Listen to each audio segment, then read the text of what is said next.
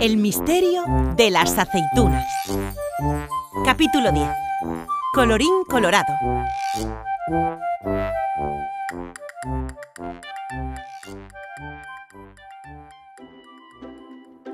¿Qué pasó al final con las aceitunas, abuelo? Preguntó Alba. Los tres caminaban de vuelta a casa entre los olivos, escuchando la historia de Gordalet y Manzanilla. El hombre que hablaba con las aceitunas recogió a Écija, Gordalet y Manzanilla y las trajo hasta aquí.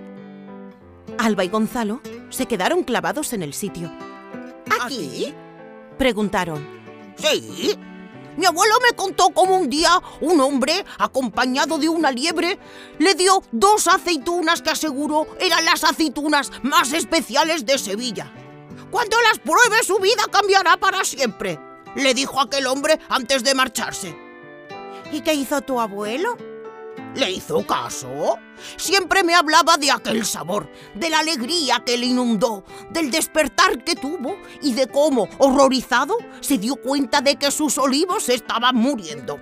Se puso manos a la obra enseguida. Llamó a cuanta gente encontró disponible en el pueblo y juntos salvaron la cosecha. ¡Ay!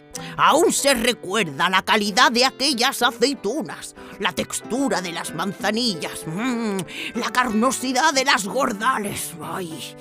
Fue entonces cuando se juntaron en una cooperativa. ¿Hasta hoy? Pero entonces, Gordalete y Manzanilla... Preguntó Alba con cierta tristeza. Cumplieron su misión, respondió el abuelo acariciándole la cabeza con ternura. Su sabor era tan maravilloso y estaban tan llenas de vida que eran las únicas que podían acabar con el olvido. Entonces, ¿Olvido perdió? preguntó Gonzalo. Esta vez sí, pero sigue planeando cómo volver para destruir las aceitunas de Sevilla para siempre. Nunca nos olvidaremos de Gordalete y Manzanilla, ni del sabor de las aceitunas. Pero, por si acaso, abuelo, cuando lleguemos a casa, ponnos unas cuantas, para refrescar la memoria.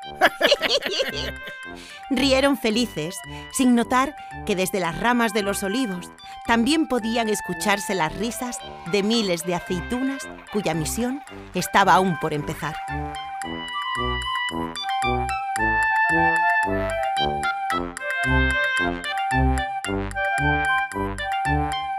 Un proyecto del Consejo Regulador de las IGP, Aceituna, Manzanilla y Gordal de Sevilla.